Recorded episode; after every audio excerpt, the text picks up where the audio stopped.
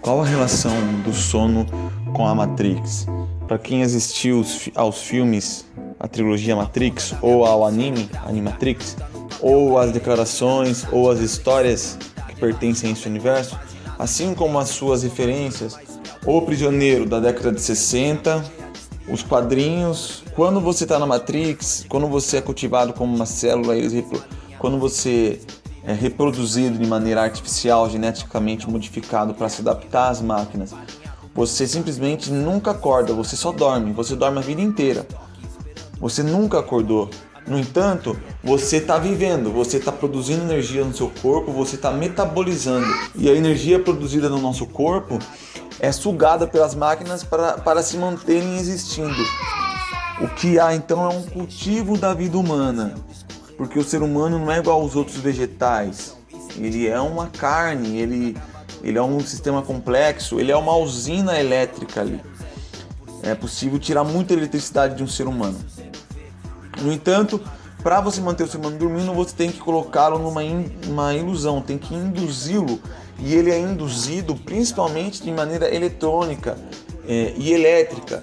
Então, o, o campo eletrônico utilizado na elétrica afeta o, o campo elétrico dos neurônios, das sinapses. Então, há toda uma relação de conexão de máquina e indivíduo na Matrix. Tanto que o encaixe principal é na nuca, né? Em direção à glândula pineal. Então, a glândula pineal ela é referida como o olho de Horus para os egípcios, porque a, a, o formato do olho de Horus é o mesmo formato que a glândula pineal. O cérebro humano de lado ele tem o mesmo formato na glândula pineal que um olho de Horus. Muitos dizem que o olho de Horus foi criado com base na imagem da glândula pineal, porque os faraós já tinham conhecimento da glândula pineal, os seus sacerdotes já sabiam os seus procedimentos. Depois teve Trimegisto, né, que até hoje é referência para os místicos, para os cabalas, os esotéricos. Pois bem, esse sono que podemos dar aqui como sono referido para Patanjali, Patanjali foi um filósofo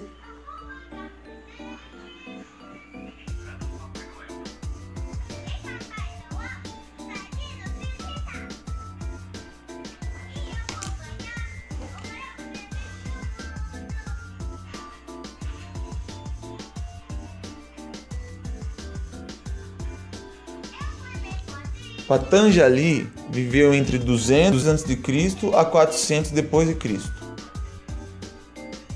Descendente de Santano, existem diversas lendas sobre esse autor, havendo uma que diz ser ele uma encarnação do deus serpente Ananta, um homem meio serpente ou ainda uma serpente que desejando ensinar o yoga ao mundo, caiu, pet, dos céus nas palmas das mãos abertas, Anjali, de uma mulher. Então, caiu nas palmas, nas mãos abertas. O significado de Patanjali, cair nas palmas das mãos abertas.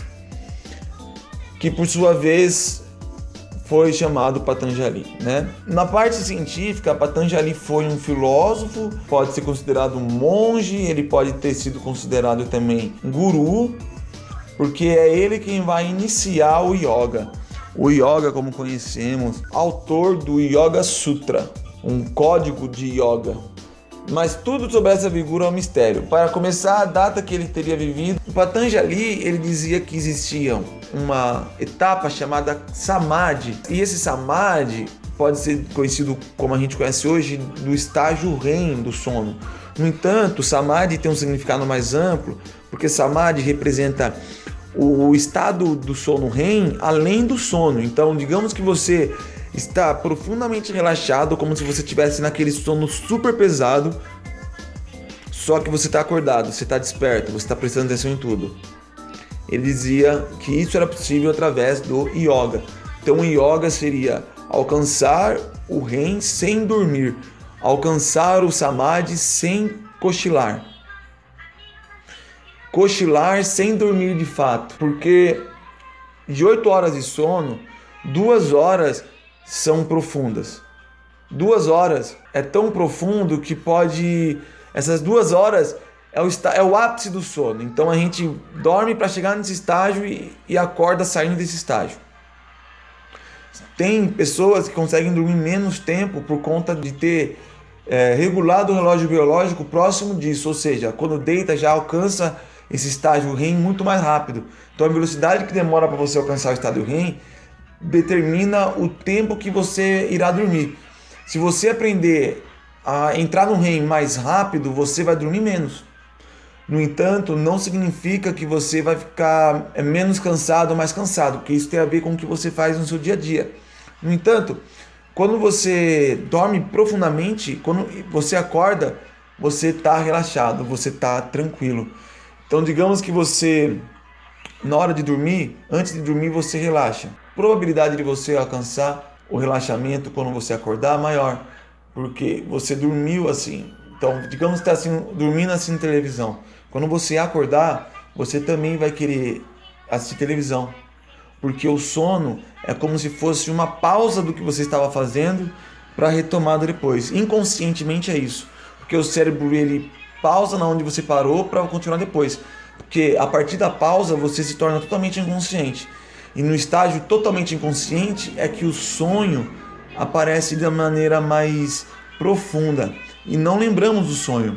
O sonho só lembramos quando estamos acordando. Então, o tempo de um sono, de um, de um sonho, é superior ao tempo que percebemos agora.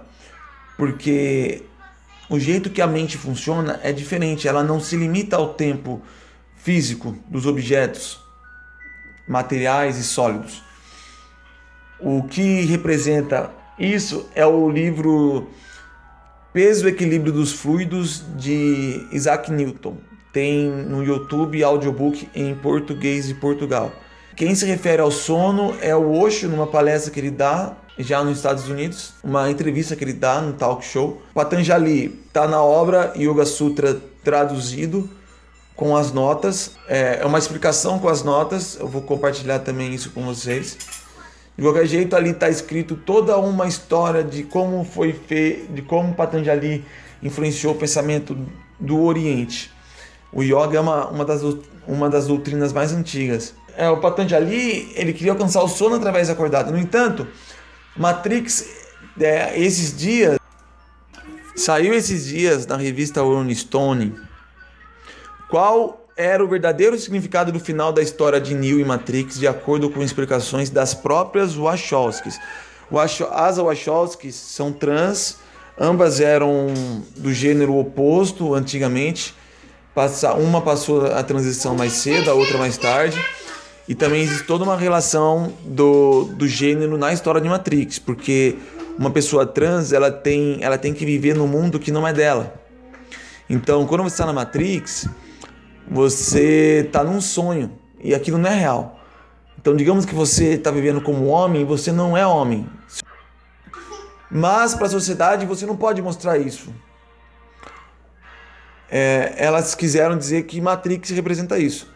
A cena de Matrix eu vou compartilhar também com vocês. É, então, elas disseram bem assim, uma delas, né? A cena é a seguinte, né? Tem uma batalha épica contra o agente Smith que se tornou um vírus incontrolável no sistema. O conflito chega no impasse no qual o herói percebe que não pode vencer e se rende. Mas quando ele é assimilado pelo inimigo, as máquinas mandam uma carga de energia que destrói Smith de dentro para fora. É meio contraditória a cena. Como poderia Neo ter vencido se ele se entregou? Porém, segundo as irmãs Wachowski, via Screenhead, isso aconteceu porque o personagem Keanu Reeves atingiu o Satori, ou seja, o estado de iluminação do budismo. Osho vai dizer que o Satori ainda não é não é o estado pleno da consciência. Ele diz porque o Satori ele não representa o estado pleno da consciência, ele representa um vislumbre Ele representa um, uma experiência com o Samadhi. Mas não é o Samadhi, então é o Satori. Osho diz que a diferença entre Satori e Samadhi é a seguinte. Samadhi começa com um intervalo, mas nunca termina. Começa com um intervalo e assim se eterniza. Mas se é o intervalo completo, com um início e um fim, então é Satori. E isso é diferente. É um relance, um relance de Samadhi. Pois esse significa o início de um conhecimento, sem fim algum. O Satori é apenas um relance. Vais ao cósmico, olhaste para ele, e então tudo tornou a desaparecer. Algo penetrou em ti, algo te foi acrescentado. Não pode ser novamente o mesmo, mas ainda assim.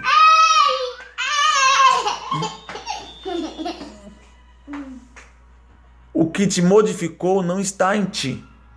É apenas uma recordação, uma memória é apenas um relance. Então o Satori é o relance da mudança, é o relance da modificação. Você mudou e o que você está sentindo não é a mudança, é o relance daquilo que te mudou. No entanto, a mudança está acontecendo e essa mudança acontecendo de uma maneira eterna, sem nunca parar, apenas como um intervalo, ou seja, sendo a mudança a pausa do movimento e essa pausa sendo eterna, esse seria o samadhi. Bem, aqui pessoal entra toda uma lógica daquilo que eu propus para a arte e criatividade, porque o Satori e o Samadhi são estágios que os artistas contemplam. Por exemplo, um artista que é Van Gogh. Van Gogh diziam que ele via como ninguém. O olhar dele para o mundo não era um olhar comum. Ele não via só cores, ele via, ele via transcendencialidade. Ele via nas coisas uma aura, ele via nas coisas imagens ilusórias que para ele eram reais, mesmo que para os outros fossem ilusórias. O que gera nele toda uma confusão. Muitos dizem que essa é a, o seu próprio dom é o estímulo para o seu suicídio. Muitos relacionam, né? O samadhi para Patanjali seria esse dormir profundo, estando totalmente acordado. No Matrix, ela quis dizer que dentro do sono, olha só, dentro do sono, ele estava dentro da Matrix. E lá dentro da Matrix ele acorda. E aí quando ele acorda na Matrix, usando um significado do, de Osho, da definição de Osho, ele acorda na Matrix. Na hora que ele acorda na Matrix e faz tudo o que tem que fazer ali, a mudança aconteceu, Satori. No entanto, ele ainda está dentro da Matrix. Quando ele, aí quando ele sai da Matrix e vai até a máquina, quando ele chega até a máquina, quando ele está enxergando sem, sem precisar dos olhos, quando ele está fazendo tudo pelo que ele sente, ali, é, na hora que ele aceita a morte, não porque ele quer se matar, mas porque aquilo para ele não é um suicídio, aquilo para ele é simples. Para ele, a paz mundial é muito mais do que a vida corpórea dele, a vida física dele. E aí ele, ele não se rende, ele, ele se entrega à ocasião. E Nietzsche, ele cita no livro Zaratustra, para muitos a obra-prima de Nietzsche, Segundo o próprio Nietzsche, essa não é a sua obra-prima. No entanto, representa ele. Ele Zaratustra representa ele. Ele diz que ele é o seu Zaratustra. Então, enquanto ele faz Zaratustra, ele está sendo Zaratustra. Mesmo que o Zaratustra não seja exatamente ele, toda aquela, toda a história é uma parábola do que ele é, enquanto ele faz. Para Nietzsche, o maior dos livros dele é Aurora, é a transvaloriza transvalorização dos valores, ou Anticristo, que não foi terminado porque ele faleceu. E Assim Falou Zaratustra é um dos livros favoritos de Osho. Bem, é, ele é um artista que é, diz que também é um guru que veio da Índia, na mesma época que Osho, na década de 60 houve uma migração de muitos indianos para a América, justamente houve uma colonização cultural. Vem o Bruce Lee, né? Vem o Jack Chan. Não na década de 60, mas no século 20. Veio muitas pessoas para a América para trazer a cultura oriental. Então você traz o taekwondo, karatê. Por exemplo, na década de 80, o filme Karate Kid, que foi um sucesso, agora Cobra Kai na Netflix. Você teve uma migração do Oriente para o Ocidente de uma maneira de trazer uma, colo uma colonização cultural, uma introdução ao Oriente. Algumas situações mancharam o nome de, das tradições do Oriente e outras enalteceram o nome. Então você vai ter, como no Oriente, uma balança de exemplos bons e ruins, mostrando que a habilidade das coisas, o, o talento das pessoas não supera a capacidade das pessoas de fazer algo ruim, não supera a capacidade das pessoas de fazer algo mal.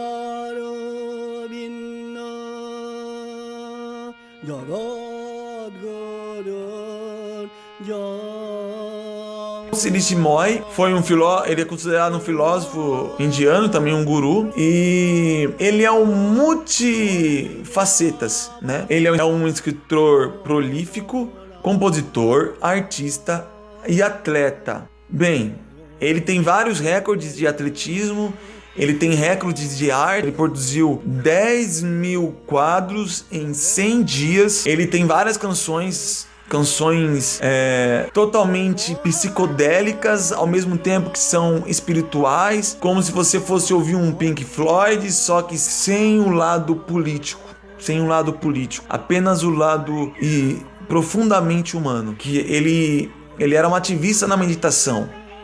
Ele falava para fazer meditação, ele dizia que a meditação era a realização divina. Você realizava a vontade de Deus quando você meditava. E hoje diz que isso representa quando você vai beijar alguém ou abraçar alguém que você gosta, você fecha os olhos. Quando você come uma comida que está muito boa, você fecha os olhos. Quando o momento é muito bom, você fecha os olhos. Quando você tem uma lembrança boa, você fecha os olhos. Você fecha os olhos. E esse momento você está realizando a vontade de Deus, você está sentindo amor. É, e o, a diferença entre Sirishimoy e Osho é que o Sirishimoy, ele, o Osho ele trabalha com meditação, de como você fazer uma pessoa que não consegue meditar, meditar uma meditação dinâmica, uma meditação ativa. E o Sirishimoy, na parte da meditação, ele mantém uma coisa mais é, tradicional. Você sentar e meditar, sentar e meditar. No entanto, ele introduz a arte. Então, todas as produções artísticas dele, várias delas, inclusive os, o atletismo, inclusive a, a ser escritor, tudo isso representa para ele uma possibilidade de você realizar a meditação. Para hoje também, né? Mas o Sirishimoy ele faz isso, ele, ele é um exemplo disso prático, direto. Ele mesmo é exemplo de muitas coisas que ele fez. Então, ele fazia as, as pessoas filmavam, ele era uma celebridade, as pessoas queriam ver ele fazendo, era tudo feito espontaneamente. Ele falava: "Eu me conecto com meu é, piloto supremo e ele faz tudo por mim. É como se o piloto supremo fosse a noção que o Osho também traz de o meu eu mesmo, o meu eu verdadeiro, o meu eu central, sem máscara, sem nome, sem tradições, sem costumes, o meu eu puro. E também, como dizia Nietzsche, o si próprio, o myself.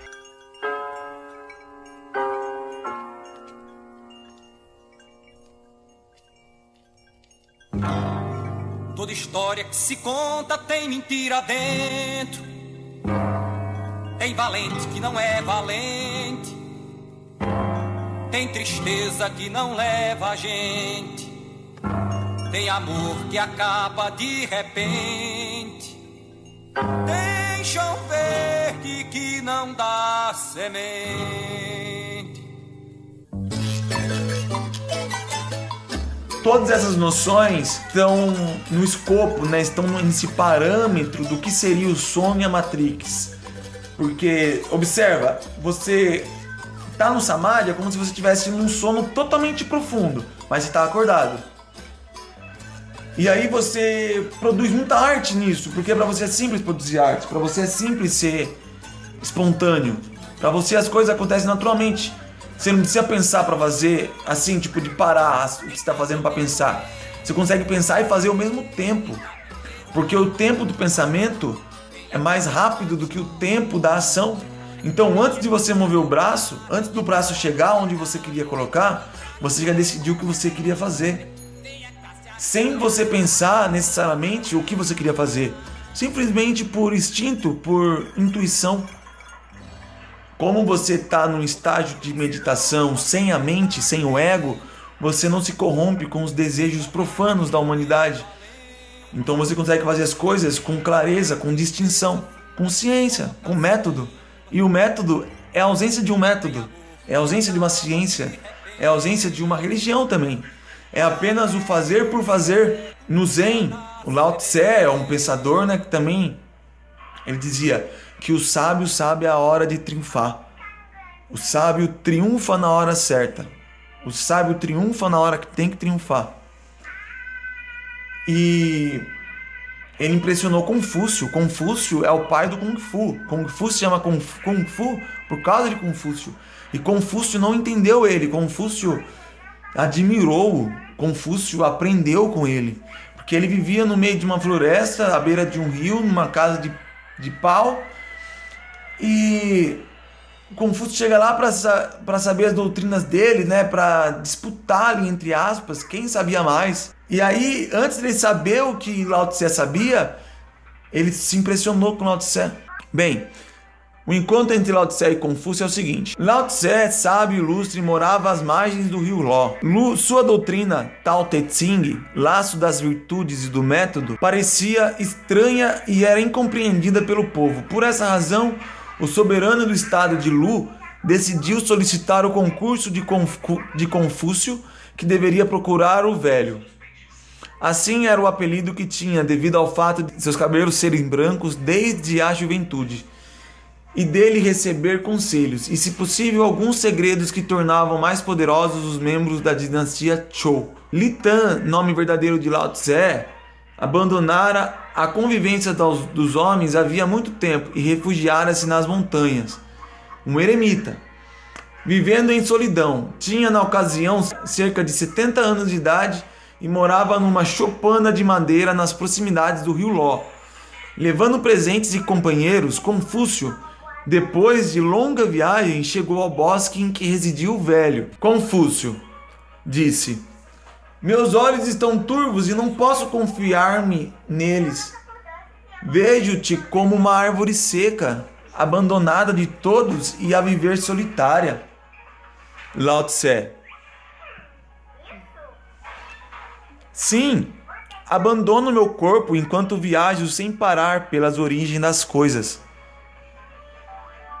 Mas que desejas? Confúcio. Venho em busca de uma doutrina que possa melhor, melhorar a sorte dos seres humanos, um método para instruí-los e transformá-los. O velho sorriu e adjuntou: Os animais que se alimentam de ervas eh, procuram por acaso melhorá-las?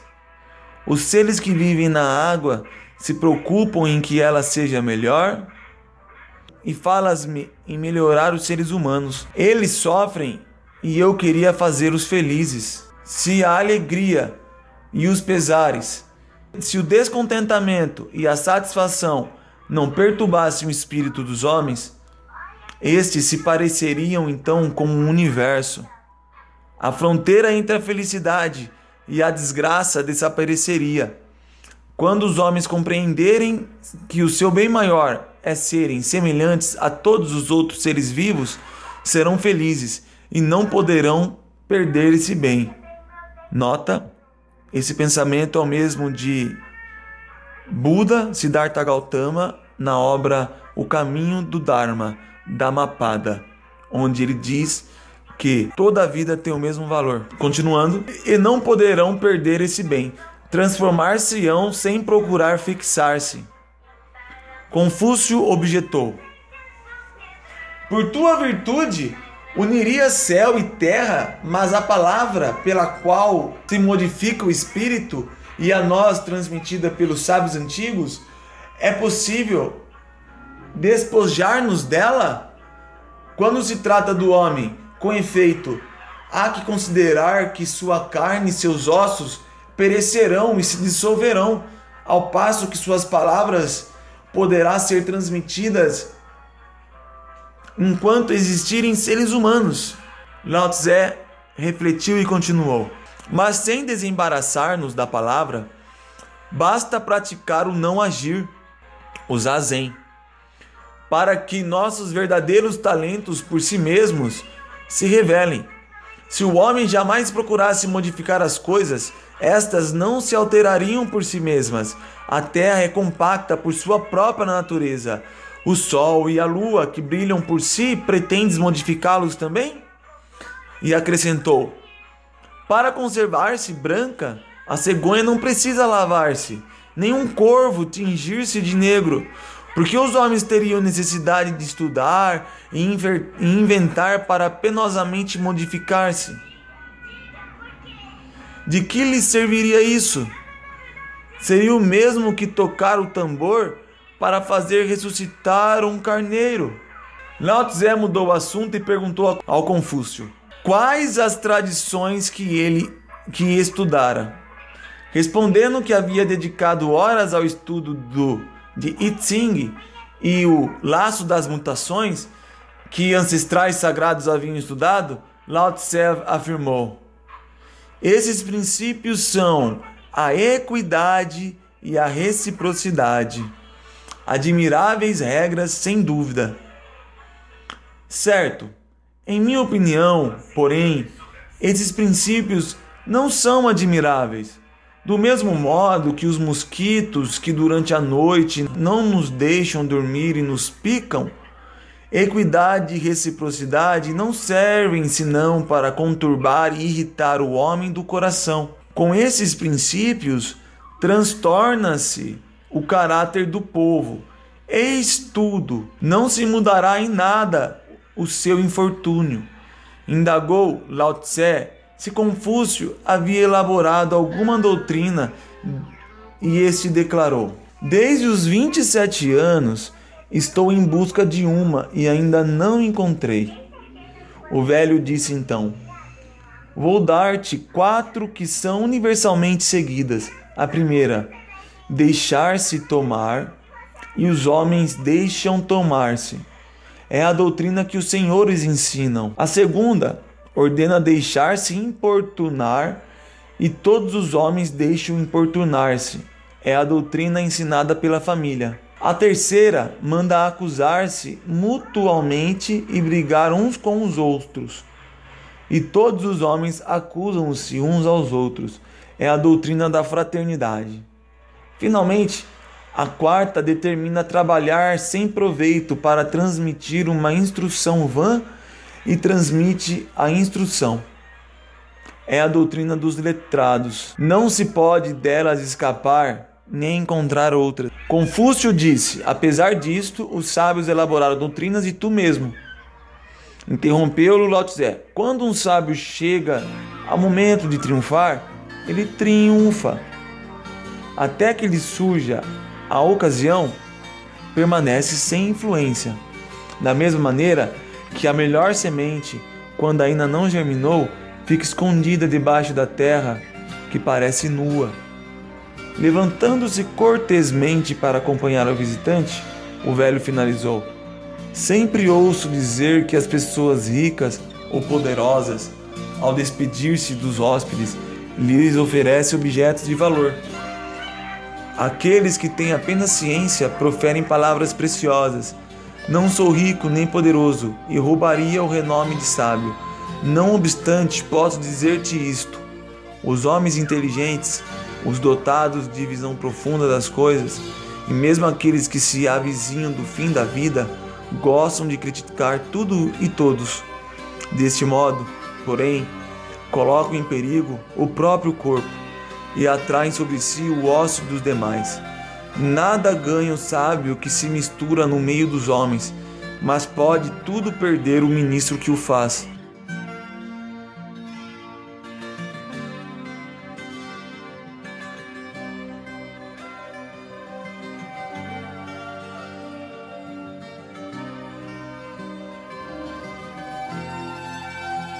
Confúcio despediu-se e partiu para Lu. Na manhã seguinte, e durante três dias não disse palavra. Intrigado com um prolongado silêncio cheio de meditação, um discípulo dirigiu-se com perguntas ao mestre e ele reportou: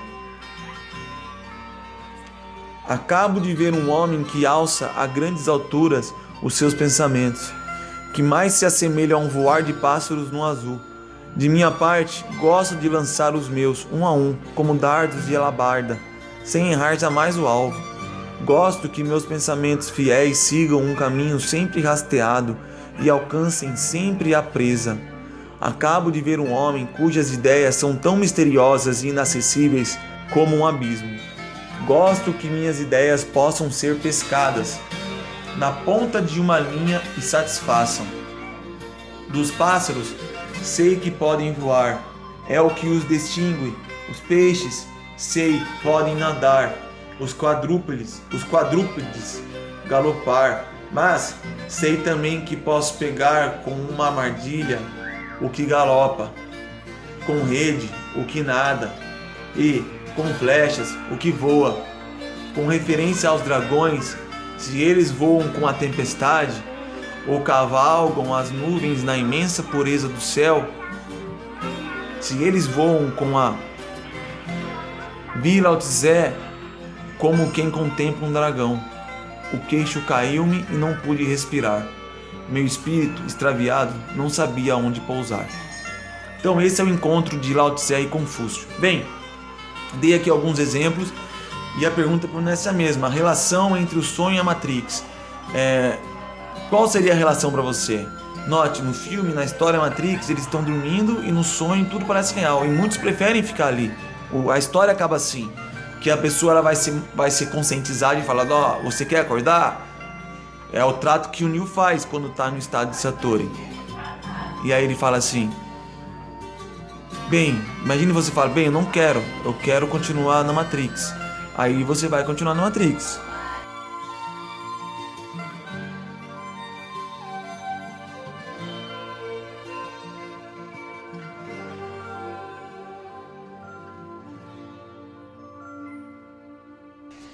Então, no yoga você alcançaria o estágio do sono. E na Matrix você estaria nesse sono. Então, quando você acorda, observa seus sonhos quando você está sonhando. E quando você sabe que o sonho é real, você tem um sonho. Quando você tem um sonho lúcido, você tem ciência desse sonho. Então você sabe que aquilo não é mais real. Então o sonho não é mais a mesma coisa. No entanto, você pode fazer coisas no sonho, você pode controlar algumas coisas. Tem gente que relata conseguir é, controlar habilidades, tipo, ah, eu tô voando no meu sonho, aí eu percebo que é um sonho, eu continuo voando e aproveito, como se fosse real. E a pessoa que sabe que é uma Matrix, ela pode escolher, não, quero ficar na Matrix, porque o mundo real é muito feio, muito real, o mundo real tem muita coisa ruim. Então a Matrix ela seria essa ilusão que o sonho dá pra gente. A pessoa que sonha demais, muitas vezes pode sonhar com um mundo que não seja real. E isso pode fazê-la transformar o mundo. Pela determinação causada por esse sonho. No entanto, enquanto ela vive no sonho, é uma matrix. Para quem está no mundo, entre aspas, real. Porque quem está no sonho e não sabe que é um sonho, para ele aquele é o mundo real. E aqueles que veem o sonho como o mundo do sonho, para quem está no sonho, esses do mundo real, esses são do mundo do sonho.